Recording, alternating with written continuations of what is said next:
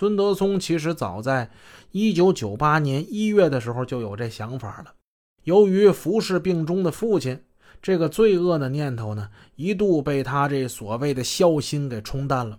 但他经不住在黑道上当老大的孙德林，经常与他接触啊，就向他灌输这种腐朽的人生观啊！你看我这一笔，这多少了？是不是？你倒腾什么牛呢？你那牛那个玩意儿又脏又臭的，你倒腾回来你能卖多少钱呢？是不是？哪有我这来的快呀？是呗，哥，这现在做生意可。不及前几年，不好做。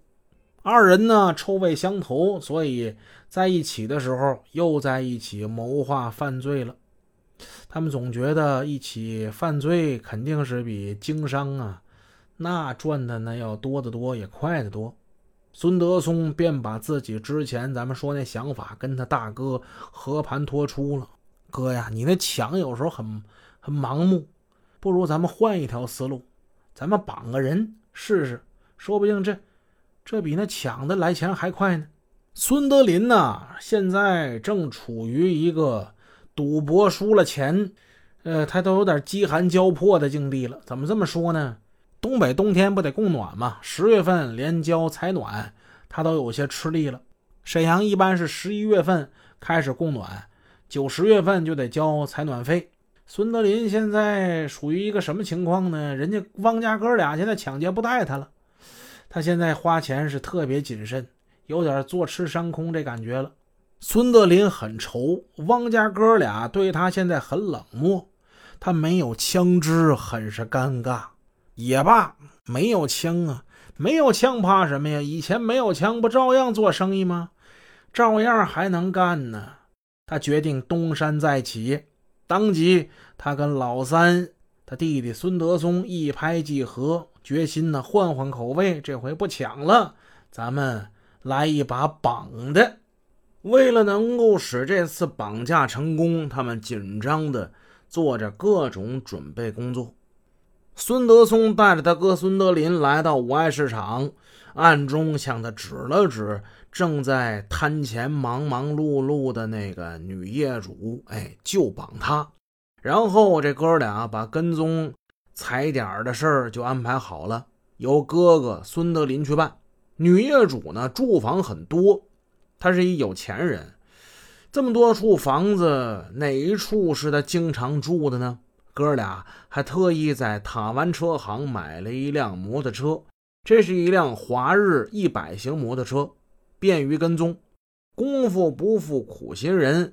经过一段时间的跟踪，他们终于确认这个女摊主啊，她常住的就是五爱街附近一处房子，并确认了那个房间的准确位置。一切准备着就就绪了。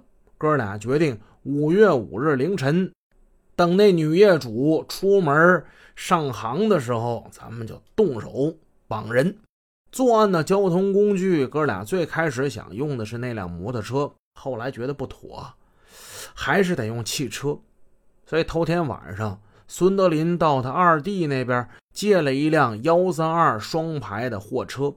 为了便于掩护，他们还在车上拉了半车方便面。哥俩一起把车就开到铁路中学附近了。当晚就在车上住了一夜。凌晨三点半。孙德林驾驶这辆幺三二货车，孙德松骑着摩托车，他们就来到五爱街那个女业主住房附近了。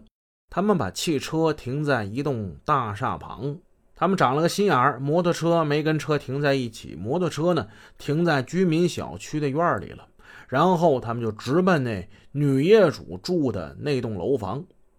昨天晚上，他们跟踪女业主一直到家，已经看见。那房间灯熄灭了之后，这哥俩才离开的，真是叮叮的盯了一夜。